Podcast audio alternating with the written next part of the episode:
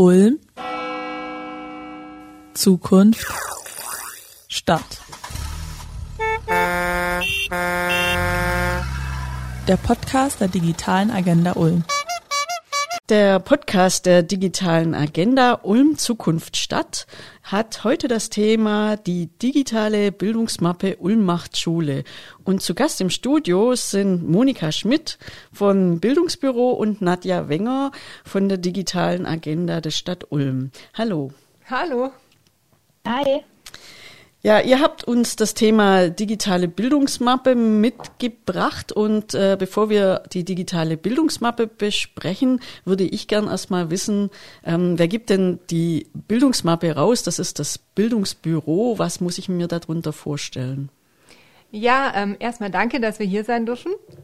Ähm, das Bildungsbüro ist ein Teil der Stadt Ulm. Wir sind bei der Abteilung Bildung und Sport angesiedelt. Uns gibt's jetzt schon zwölf Jahre.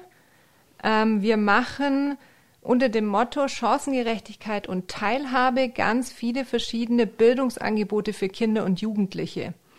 Ähm, wir, also mein Team, wir sind sozusagen die Vernetzerinnen in der Stadt und außerhalb der Stadt, weil es uns darum geht, dass wir alle zusammen zum Wohl der Kinder und Jugendlichen arbeiten. Dass wir gemeinsam dieses Thema Chancengerechtigkeit und Teilhabe voranbringen. Und das bildet sich dann in verschiedenen Projektbereichen ab. Also wir sind ganz vielfältig unterwegs. Ich nenne gerne mal ein paar Beispiele. Oh ja. Ähm, zum Beispiel eines von unseren größten Angeboten ähm, ist das Bildungsnetzwerk Ulm-Neu-Ulm. Da geht es um das Thema, dass wir Schulen, Kindertageseinrichtungen und weitere Bildungspartner miteinander vernetzen. Dass Kinder und Jugendliche auch in den Einrichtungen die Möglichkeit haben, andere Bildungspartner kennenzulernen. Wer das wissen will, wir haben gerade einen Imagefilm gedreht, der ist auf unserer Website zu sehen. Darf ich die nennen? Weil wir sind ja hier digital. ähm, das ist dann www.bildungsnetzwerk-ulm.de. Da gibt es die aktuellen Informationen gerade dazu. Ähm, das wäre jetzt so ein sehr praktisches Angebot, das wir machen, wo man sozusagen direkt ähm, eine Auswirkung sieht, wie können wir Teilhabe und Chancengerechtigkeit fördern.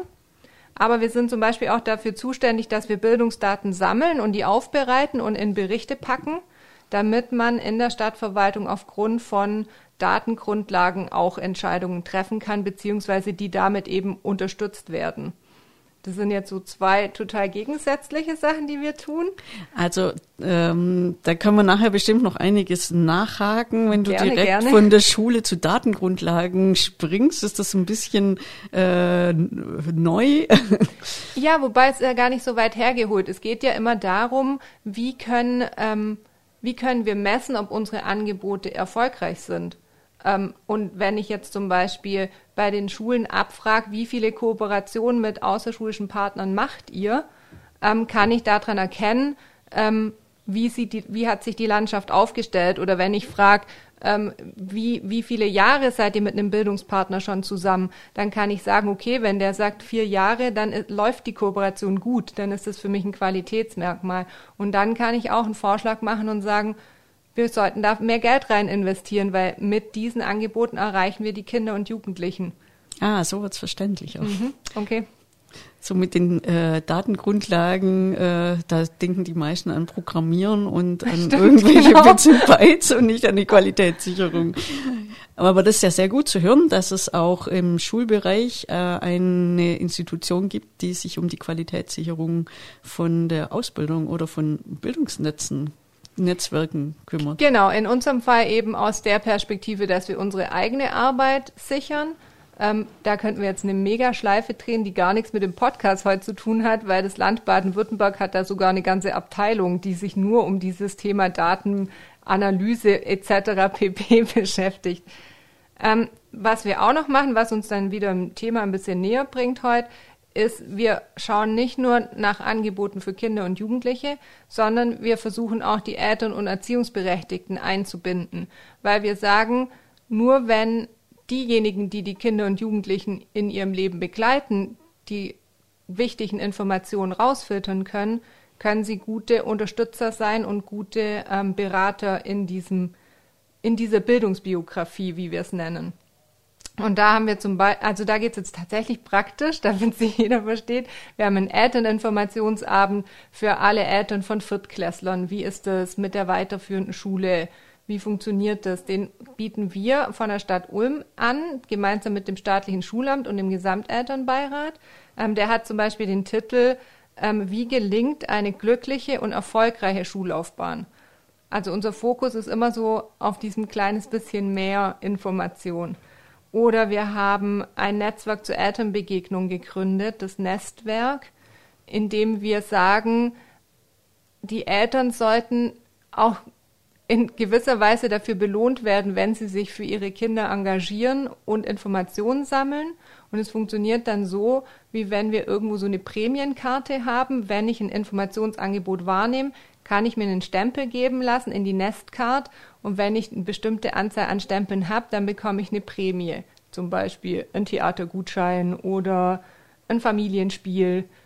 Und ja, das sind unsere Aufgabenbereiche, dieses bisschen mehr an Bildung zu unterstützen. Und in die Kategorie fällt jetzt auch die Bildungsmappe Ulm macht Schule unter dem Hintergrund, wie können wir Informationen vermitteln. Das ist echt spannend, äh, wie äh, früher in der Jungschar oder äh, im Kindergarten Bienchen sammeln, können jetzt auch die Erwachsenen Bienchen sammeln. Genau. Aber eine super gute Idee, äh, weil sonst jammern ja die Eltern immer nur, dass es eine Herkulesaufgabe ist, solche äh, Termine wahrzunehmen und äh, sich da um, um Informationseinsammeln oder auch Weitergabe, weil das ist ja immer ein Geben und Nehmen. Ähm, ja, und sich daran zu beteiligen, ist ja meistens nicht so, ähm, ja, das, was man so gerne macht, wie wenn man irgendwie zum Schwimmen oder sonst wohin fährt. Genau. Ähm, ja, wir sind schon beim Thema angekommen. Die Bildungsmappe äh, ist äh, das Thema, um das es heute gehen soll. Und äh, darüber hören wir gleich im nächsten Take. So, sehr gut. Das waren jetzt äh, 6 Minuten 50, also sieben Minuten das ist schon okay. Ja, okay. Ja. Geht Gut. schnell. Ja, hätte ich jetzt nicht gedacht. Aber wenn ich mich auskenne, habe ich kein Problem zu reden. Sehr gut. Ja, wohl, ähm, hat noch irgendwas gefehlt oder sowas? Nee. Okay. Nö, um, man kann das jetzt in jegliche Ecke weiter ausdehnen bei mir. ähm, ja, was ich glaube, ich hatte vergessen zu fragen, was mich nur interessiert hätte, ist, wäre, wie es überhaupt dazu gekommen ist, dass das Bildungsbüro gegründet worden ist. Da rede ich nochmal zehn Minuten. ja, okay, dann lassen wir das machen beim Bildungs, bei der Bildungsmappe weiter. Gut, dann machen wir weiter.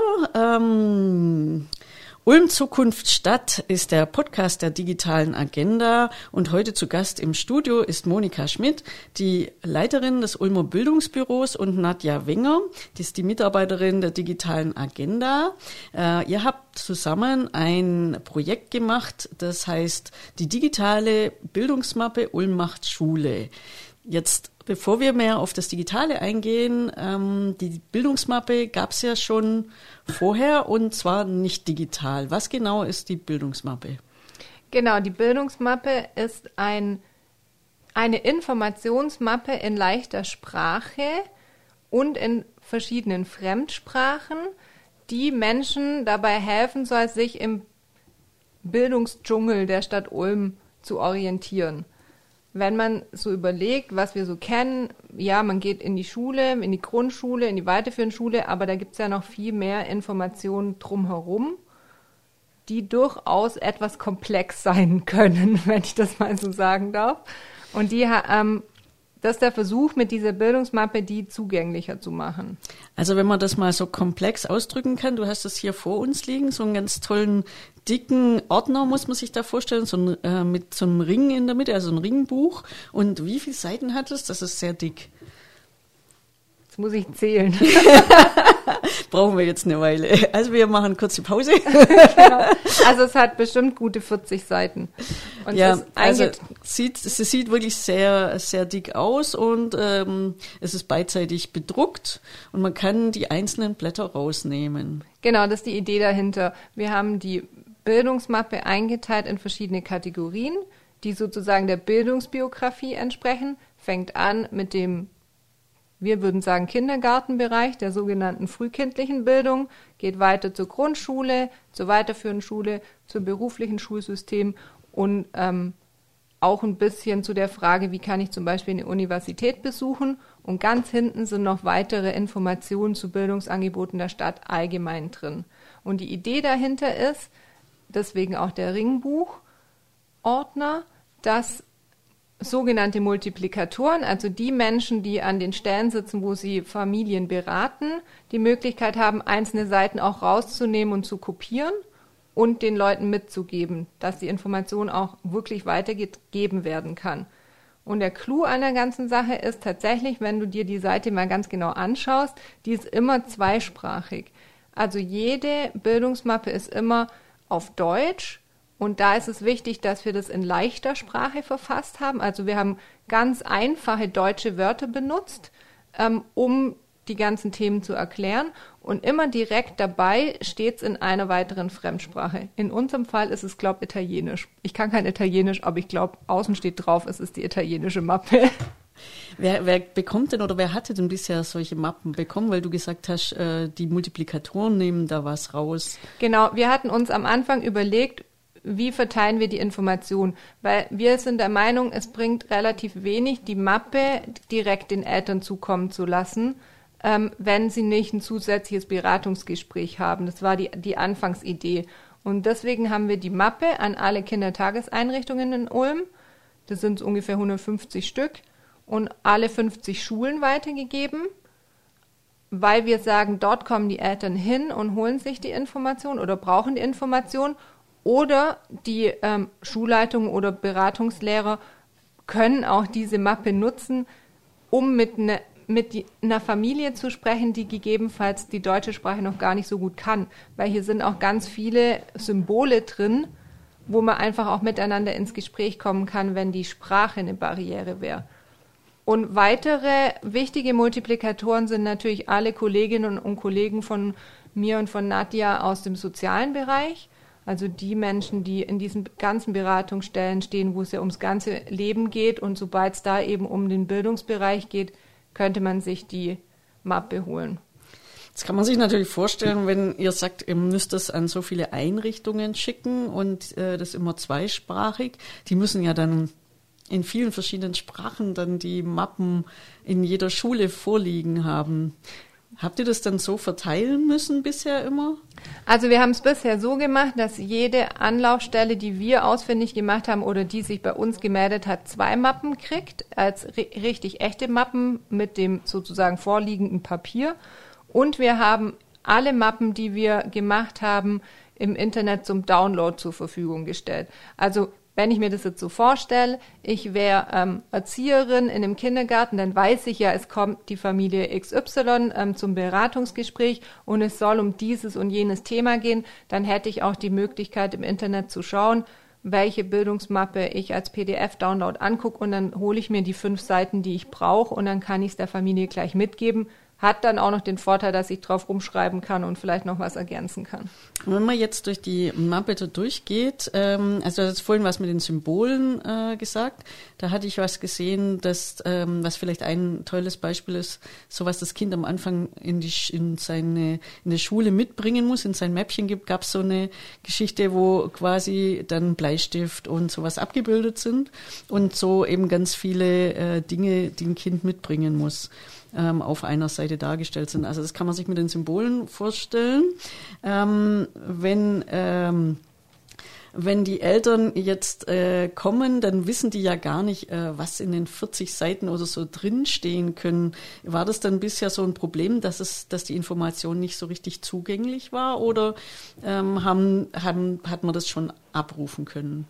Also bevor es die Bildungsmappe gab, hatten wir eben den Eindruck, dass tatsächlich die Information nicht einfach abrufbar ist, weil man durchaus eben wissen muss, wo man suchen muss, aber dafür muss ich auch wissen, nach was ich suche. Natürlich haben die Einrichtungen selber eine Liste, wo drauf steht, was bringe ich mit, wenn mein Kind jetzt in den Kindergarten kommt. Aber wenn ich noch keinen Kontakt zum Kindergarten hatte, dann konnte ich mich gar nicht darauf vorbereiten. Oder ich habe es halt von einer anderen Familie gehört, die ein Kind schon im Kindergarten hat. Aber das ist im Prinzip einmal so eine kleine, ja, so ein kleiner ähm, Leitfaden, der da, der da einfach ein bisschen durchhelfen soll. Und ich glaube, was wirklich gut genutzt wird, ist die Zweisprachigkeit, weil wir eben in Ulm ganz viele Familien haben, die Deutsch nicht als, als Muttersprache haben, zumindest im Elternteil. Und die dann sich vielleicht auch einfach sicherer fühlen und sagen können, ja, ich meinte aber genau dieses Symbol hier, ich meinte genau diesen Satz, den ich hier auf meiner Sprache lesen kann. Und wenn ich da drauf zeige, dann kann auch ähm, die Lehrerin oder die Klassenlehrerin von meinem Sohn verstehen, was ich gerade wissen möchte. Und äh, wenn man das so durchguckt, diese Information, das ist ja unglaublich viel, äh, kann man sich schon auch vorstellen, 40 Seiten, ähm, da ist ja sehr viel Allgemeines drin, das nicht nur Ulm betrifft. Äh, haben dann da andere Städte auch solche ein, äh, Dinge wie so eine wie diese Bildungsmappe oder hat man da irgendwie zusammengearbeitet mit anderen Städten? Genau, ähm, guter Hinweis, es ist nicht unsere Erfindung in diesem Fall. ähm, die Bildungsmappe kommt ursprünglich aus der Stadt Konstanz ähm, und ist uns in diesem in diesem Thema aufgefallen, dass wir gesagt haben, wo sind denn die Informationen für die Eltern? Das war wirklich auch in, in Ulmen Bedarf, ähm, sowas zu haben, haben wir recherchiert und sind dann auf die Stadt Konstanz gekommen, die so eine ähnliche Mappe haben wie unsere. Und da haben wir super gut zusammengearbeitet. Es war wirklich ein total kollegialer Austausch, ähm, wie wir dann Teile von ihnen übernehmen, weil viele Grundinformationen sind in unserem Land das gleich, also in Baden-Württemberg jetzt fürs Schulsystem ähm, die gleichen Informationen und wir haben das dann auf die Stadt Ulm hin angepasst und erweitert. Und gibt es jetzt dann äh, andere Städte, die das von Ulm übernehmen? Ja, tatsächlich ähm, kommen wir dann jetzt, wenn wir den digitalen Teil ansprechen von der Bildungsmappe, nachher sicher noch zu dem Thema Open Source. Und es gibt tatsächlich schon zwei weitere Kommunen, die Interesse haben.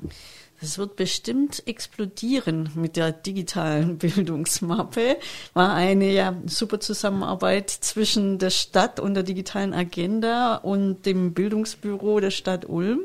Ähm, dazu hören wir gleich noch mehr, wenn es dann richtig ins Digitale geht. Radio Free FM. Wow. Der Podcast der digitalen Agenda Ulm Zukunft Stadt. Heute mit dem Thema die digitale Bildungsmappe und die hat uns mitgebracht die Monika Schmidt, die Leiterin des Ulmer Bildungsbüros und Nadja Wenger, Mitarbeiterin der digitalen Agenda Ulm. Wir haben jetzt äh, sehr, sehr viel über das Bildungsbüro und über die Bildungsmappe gehört, was ja alles bis jetzt eigentlich noch nicht so richtig digital war. Aber wir können uns schon vorstellen, was die Vorteile des Digitalen sind. Das eine hatte ich gerade schon ein bisschen so nachgebohrt, ähm, Informationszugänglichkeit. Wenn man da irgendwie so eine Papiermappe bei äh, Direktoren liegen hat, ist es sehr schwierig, an die Informationen zu kommen für die Eltern. Die müssen dann schon wissen, wenn sie dann, äh, die Mappen gab es ja auch schon vorher als PDF, also in irgendeiner Form digital. Ähm, aber man muss schon sehr genau wissen, nach was man sucht, wenn man diese PDFs dann auch wirklich finden will und auch die Inhalte darin finden will. Und jetzt habt ihr äh, einen Schritt weiter gemacht und habt diese äh, Bildungsmappe, die es hier als Ringbuch gibt, als 40-seitiges, ins Internet gebracht. Und äh, da gibt es einiges drüber zu erzählen, was so ein digitaler Prozess ist.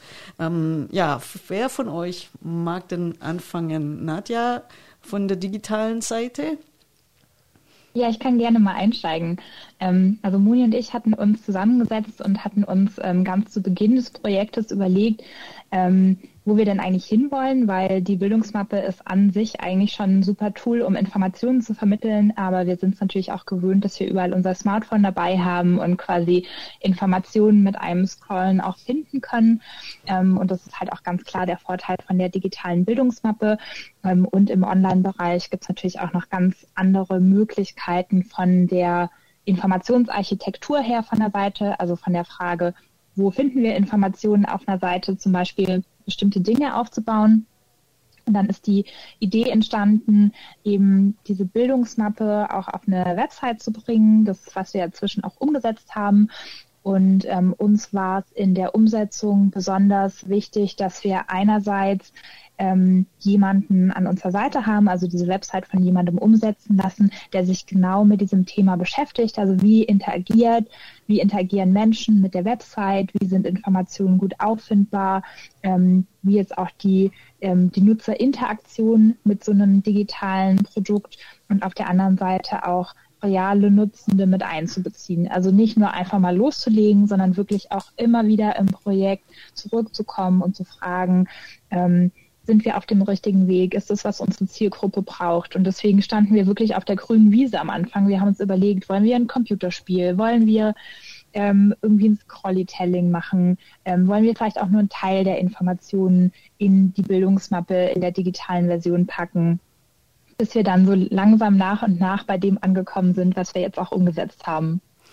Also ich habe mir die Webseite angeguckt und äh, ich muss sagen, echt Hut ab. Auf der einen Seite äh, sieht man gleich, wie viel Informationen es zum Bildungssystem gibt und auf der anderen Seite ist es aber sehr gut strukturiert. Also das heißt, man wird nicht sofort erschlagen.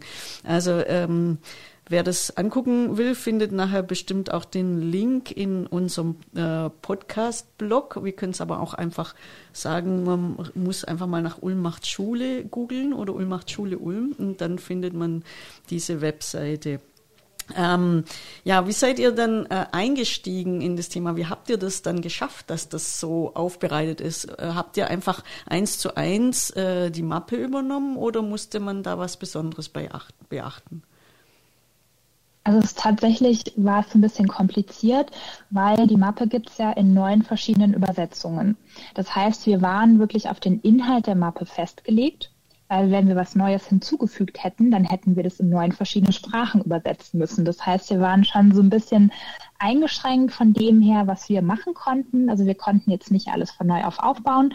Ähm, das heißt, wir haben uns hauptsächlich überlegt, wie wir diese Informationen, was ja doch einiges ist, so gut strukturieren können und die Seite so gut aufbauen können, dass es einfach noch leichter wird, Informationen zu finden, die man sucht. Können wir mal so ein bisschen ähm, Beispiele besprechen, wie ihr das, äh, wie ihr das gemacht also was da zu finden ist oder wie man da vorgeht auf der Webseite? Also bei der, ähm, bei der Webseitengestaltung heißt dieser ganze Bereich, wo man sich überlegt, wie eine Website auf Nutzer, Nutzerinnen wirkt, UX-Design, also User Experience. Und wir haben hier mit einem UX-Designer zusammengearbeitet, der darauf spezialisiert ist, nachzuvollziehen, ähm, wie Menschen mit einem digitalen Produkt oder mit einer Seite interagieren und das eben daraufhin besonders anzupassen. Ähm, das kann man zum Beispiel so machen, dass man ähm, Nutzende in einem Workshop erstmal Informationen ordnen lässt. Also dass man sagt, guck mal, das sind alle Informationen, die wir unterbringen wollen. Ähm, ordne das mal so, wie du es logisch findest. Und wir haben das vor allem gemacht, dass wir am Anfang einen großen Auftakt-Workshop gemacht haben, wo wirklich ähm, Rektoren, Rektorinnen, ähm, Lehrer, Lehrerinnen, ähm, auch ähm, Personen aus dem Stadtjugendring, die uns da unterstützt haben, Schulsozialarbeiter ähm, mit dabei waren und mit uns gemeinsam überlegt haben, für wen soll das sein? Wie kommt jetzt jemand auf diese Seite? Zum Beispiel haben wir so zwei Möglichkeiten identifiziert. Das eine ist, dass erstmal jemand generelle Infos haben möchte und dass einfach dann diese Gliederung zum Beispiel in Grundschule und weiterführende Schule hilft, dass man erstmal sagen kann, zum Beispiel mein Kind ist jetzt an diesem Lebensabschnitt, also gucke ich mir jetzt diesen Abschnitt an.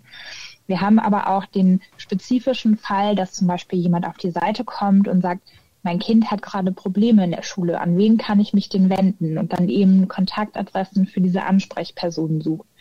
Und für beide Anlässe, für diese generelle Information oder eben für eine konkrete Fragestellung, haben wir versucht, das möglichst, möglichst leicht zugänglich zu machen. Ähm, also, dass wir immer den Einstieg haben, in welchem Abschnitt im Bildungssystem befindet sich denn gerade zum Beispiel mein Kind ähm, und was ist die, die konkrete, die konkrete Fragestellung.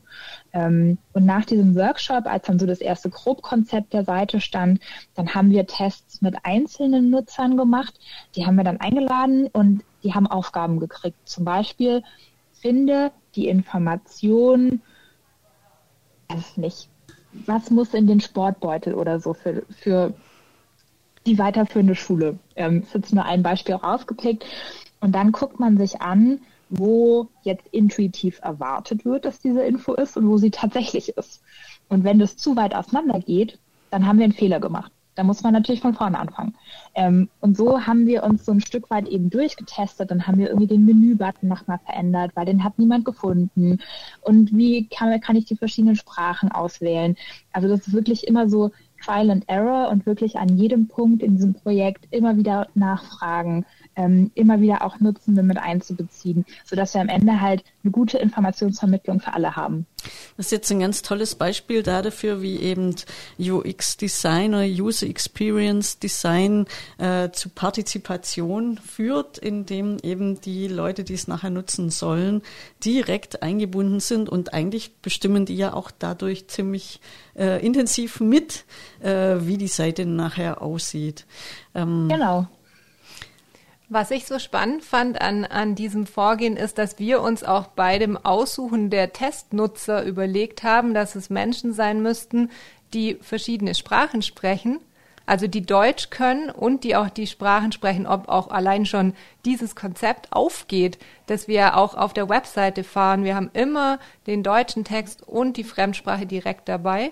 Und wir haben darauf geachtet, dass es Menschen sind, die eher digital näher sind und Menschen sind, die jetzt nicht so digital affin sind. Das war uns ganz wichtig, weil wir möchten ja eine wirklich meiner Meinung nach sehr, sehr breite Zielgruppe ansprechen.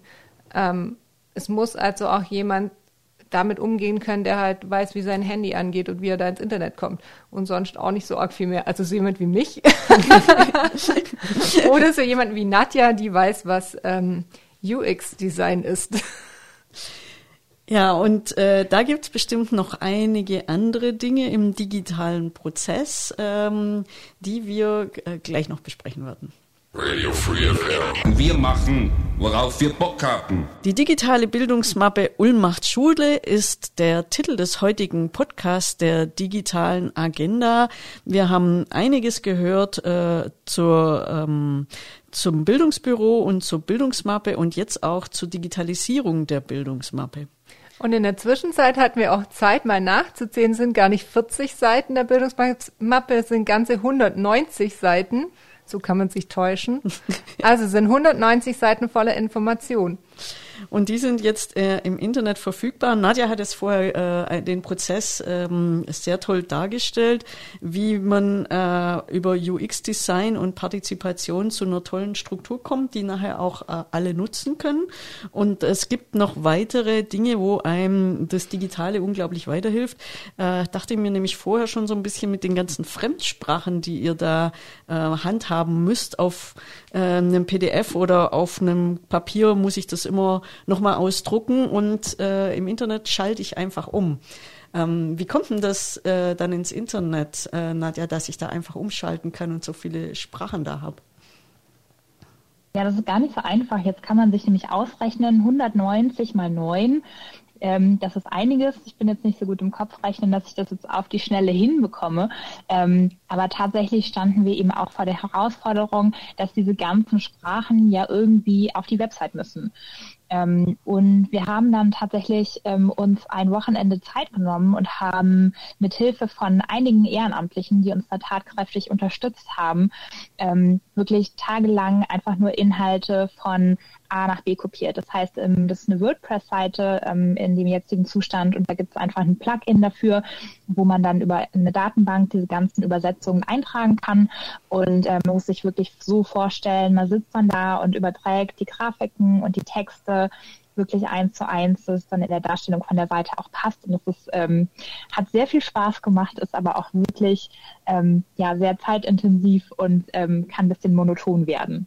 Ja, aber ich finde es auch immer eine tolle Angelegenheit, gerade wenn man dann Muttersprachler dabei hat, ähm, die dann eben auch die Sprachen in den Datenbanken nochmal angucken können und dann nachher auch genau sagen, ob das dann auch richtig ist. Und man kann dann eben schnell in dieser Datenbank jetzt einen Satz ändern und äh, muss nicht irgendwie die den Designer und die Druckerei und äh, irgendwas neu bemühen und in drei Jahren kommt dann vielleicht mal das Update raus.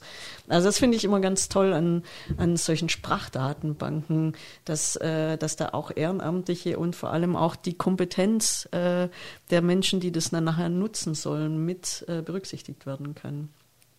Ja, an der Stelle auch nochmal vielen, vielen Dank an alle, die uns da unterstützt haben ähm, und dieses Wochenende mit uns durchgestanden haben. Habt ihr denn da auch wirklich viele Muttersprachler gehabt? Waren da äh, Eltern dabei oder wie habt ihr da Leute erreicht, die, äh, die sich um die Sprachen gekümmert haben? Also tatsächlich hat uns da die Koordinierungsstelle Internationale Stadt ein bisschen unterstützt, weil die natürlich ein großes Netzwerk auch an Leuten haben, die verschiedene Sprachen sprechen. Ähm, wir hatten einige Muttersprachler mit dabei. Ähm, und tatsächlich sind wir auch nicht so schlecht aufgestellt gewesen jetzt in dem Projektteam. Das heißt, äh, ich kann zumindest Arabisch lesen und so ein bisschen verstehen. Das heißt, äh, das war die herausforderndste Sprache, weil es ja auch noch von rechts nach links geschrieben wird und ähm, genau, das einfach auch von den Buchstaben her so gar nicht identifizierbar ist. Aber wir hatten ähm, am Ende fast für jede Sprache jemanden, der es dann auch tatsächlich so halbwegs verstehen konnte ähm, oder zumindest die Buchstaben identifizieren konnte. Wenn wir denn gerade schon bei den Sprachen sind, was ist denn aktuell äh, das, was am meisten genutzt wird? Also wir gehen davon aus, dass ähm, unsere neuesten Übersetzungen ins Ukrainische und Russische gerade am meisten genutzt werden, die wir in einer wirklichen Schnellaktion Anfang des Jahres ähm, noch nachproduzieren haben lassen und noch in die auch in die ähm, digitale Mappe eingefügt haben. Ähm, wir haben beim Auswahl der anderen Sprachen ähm, tatsächlich auch direkt bei den Schulen und Kindertageseinrichtungen nachgefragt, welche sie denn am meisten brauchen. Wir sind immer davon ausgegangen, ja, Englisch reicht eigentlich ja auch oft, aber es ist halt nicht so. Da wird dann schon, ähm, ich denke, dass das Türkische und Arabische und aber auch Bulgarisch und Kroatisch bei uns in Ulm ziemlich benutzt wird, einfach weil die Schrift also schon auch anders ist gerade die arabischen Schriftzeichen, ich meine, da habe ich halt auch keine Chance, ähm, wenn ich auf was Englisches ähm, zeige, wenn man nicht, wenn man es halt nicht lesen kann, bringt es mir nichts. Und dann halt noch die Klassiker ähm, Italienisch, Französisch dazu. Und da sind wir, glaube ich, schon ganz breit aufgestellt mit neuen Sprachen. Und ihr habt vorher gesagt, ähm, äh, man kann sich das auch so richtig vorstellen, dass es schon Interessenten gibt, die äh, diese Ulmer Bildungsmappe ähm, auch später weiter benutzen will. Hatte ich ja auch eingangs ähm, schon nochmal nachgefragt, dass da ganz viel allgemeine Sachen über, über das deutsche Schulsystem stehen. Äh, sieht man auch direkt, wenn man da auf der Webseite ist. Ähm, wie kann denn das jetzt vonstatten gehen, dass andere Städte von eurer Arbeit profitieren? Also ein Teil unseres Projektes war eben auch, dass wir wollten, dass am Ende ein Open Source Produkt dabei rauskommt. Open Source bedeutet jetzt erstmal, ähm, dass die Inhalte von der Bildungsmappe von allen, die daran interessiert sind, eben nachgenutzt werden können, ohne dass dafür nochmal Geld gezahlt werden muss, ohne dass da zum Beispiel ähm, jetzt eine geschlossene Lizenz dahinter steht. Das heißt, wir haben das Ganze ähm, unter eine Creative Commons Lizenz gestellt. Creative Commons ähm, es bedeutet, dass man jetzt in unserem speziellen Fall eben den Namen von den jeweiligen Urhebern zwar angeben muss, aber ansonsten die Inhalte komplett frei, also kostenfrei ähm, und vor allem frei zugänglich nutzen kann.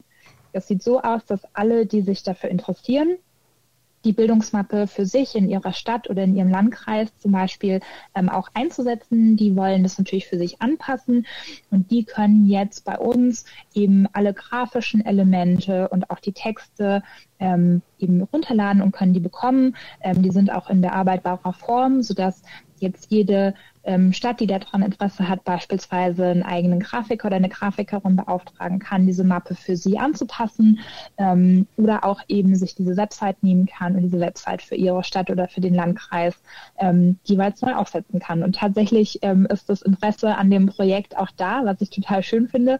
Ähm, und wir haben jetzt auch schon zwei Anfragen eben von einem Landkreis und einer Stadt, die das für sich auch nachnutzen wollen. Und das ist jetzt eben auch möglich, ähm, weil wir das, ähm, also zuerst hat sich Konstanz auch einverstanden erklärt, so diesen Ursprung, ähm, diesen Ursprungstext auch unter einer freien Lizenz zu veröffentlichen. Und wir haben das dann auch getan. Und was ich daran total spannend finde, ich war, bin total neu in diesem Open Source Thema. Ich habe erstens einmal total viel dazugelernt, aber ich stelle es mir auch so vor, wenn jetzt eine andere Kommune ähm, sich dazu entscheidet, das zu machen und es auch unter ähm, Open Source stellt, dass ich dann auch wieder bei uns was erweitern kann, weil vielleicht jemand noch was weiter ergänzt, wo wir jetzt vielleicht keine Zeit dazu hatten, das weiter zu intensivieren. Und so kann man einfach gemeinsam an einem Thema arbeiten und es weitergestalten. Das ist, finde ich, großartig. Ja, das ist genau das äh, Problem bei manchen Lizenzdingen, dass es nämlich auch niemand verändern kann und für sich anpassen. Und äh, durch die freien Lizenzen äh, ist es nicht nur frei zugänglich und frei nutzbar, sondern auch je nachdem, wie man die Lizenz macht, veränderbar. Und das ist so der große Vorteil von diesen Creative Commons Lizenzen. Also je nachdem, wie man die eben äh, zur Verfügung stellt. Ähm, das ist äh, wirklich ein Thema, das auch sehr stark mit der Digitalisierung ähm, aufgekommen ist und auch durch die Lizenzen äh, in einer gewissen Art und Weise gelöst worden ist. Ja, jetzt habt ihr ein richtig tolles, äh, riesiges Projekt dort stehen, diese digitale Bildungsmappe. Ich finde sie übrigens auch ähm, im Design sehr schlicht. Also das heißt gar nicht so nur auf Ulm bezogen, sondern eben auch für jedermann nutzbar, was ja sicherlich auch äh, eine Intention von euch war, oder? Ja, auf jeden Fall. Genau, und ähm, wie finden jetzt Interessierte diese äh, Webseite und diese Bildungsmappe? Also die, die, digitale Bildungsmappe findet man unter der Adresse www.ulm-macht-schule.de. Das ist sozusagen das neueste Baby in unserer Reihe. Ähm, die PDF-Version, wenn man es dann mal in seiner ganzen Gesamtheit haben möchte und lesen möchte, in allen neuen Sprachen gibt es auf der Homepage der Stadt Ulm. Ähm, ganz einfach über den Kurzlink ulm.de slash Bildungsmappe. Und ähm, wenn jetzt Fachkräfte oder Multiplikatoren zuhören, die sagen, ich brauche unbedingt so einen Ordner, ähm, das passt perfekt zu meiner Arbeit, dann darf man gerne bei uns sich im Bildungsbüro melden, gerne auch per E-Mail an bildungsbüro mit ue.ulm.de. Und das sind bestimmt nicht nur Lehrer, die das äh, benutzen, sondern auch das sind ganz viele verschiedene ähm, Menschen, ähm, vor allem eben ähm, auch in dieser interkulturellen Beratung. Ähm, wir haben ein tolles Projekt, sind zum Beispiel interkulturellen Elternmentoren. Ähm, die nutzen die, die Mappe natürlich in ihren Beratungsgesprächen mit den einzelnen Eltern, aber auch zum Beispiel in, in VIA, der Jugendmigrationsdienst hier ähm, in Ulm, die haben tatsächlich alle Sprachen geordert, weil sie sagen, es ist so wertvoll, wenn die Menschen herkommen und auch das sehen, diese haben gemeint, es hat auch was mit Willkommenskultur zu tun, zu sagen, schau mal, wir haben das auch in deiner Sprache da, schau es dir doch mal in Ruhe an und wenn du Fragen hast, dann melde dich da direkt dazu. Das fand ich auch schön.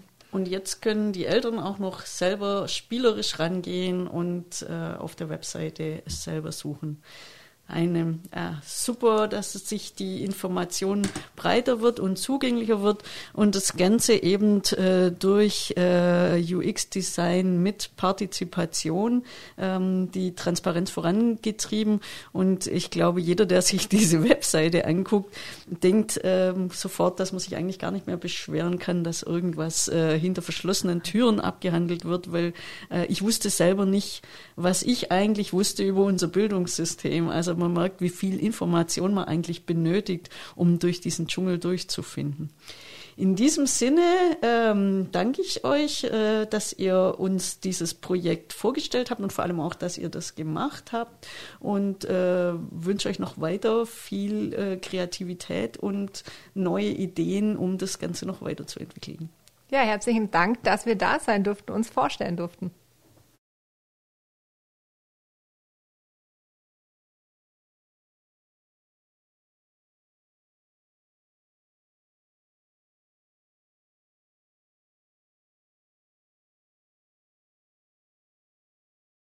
Ja, danke für die Einladung.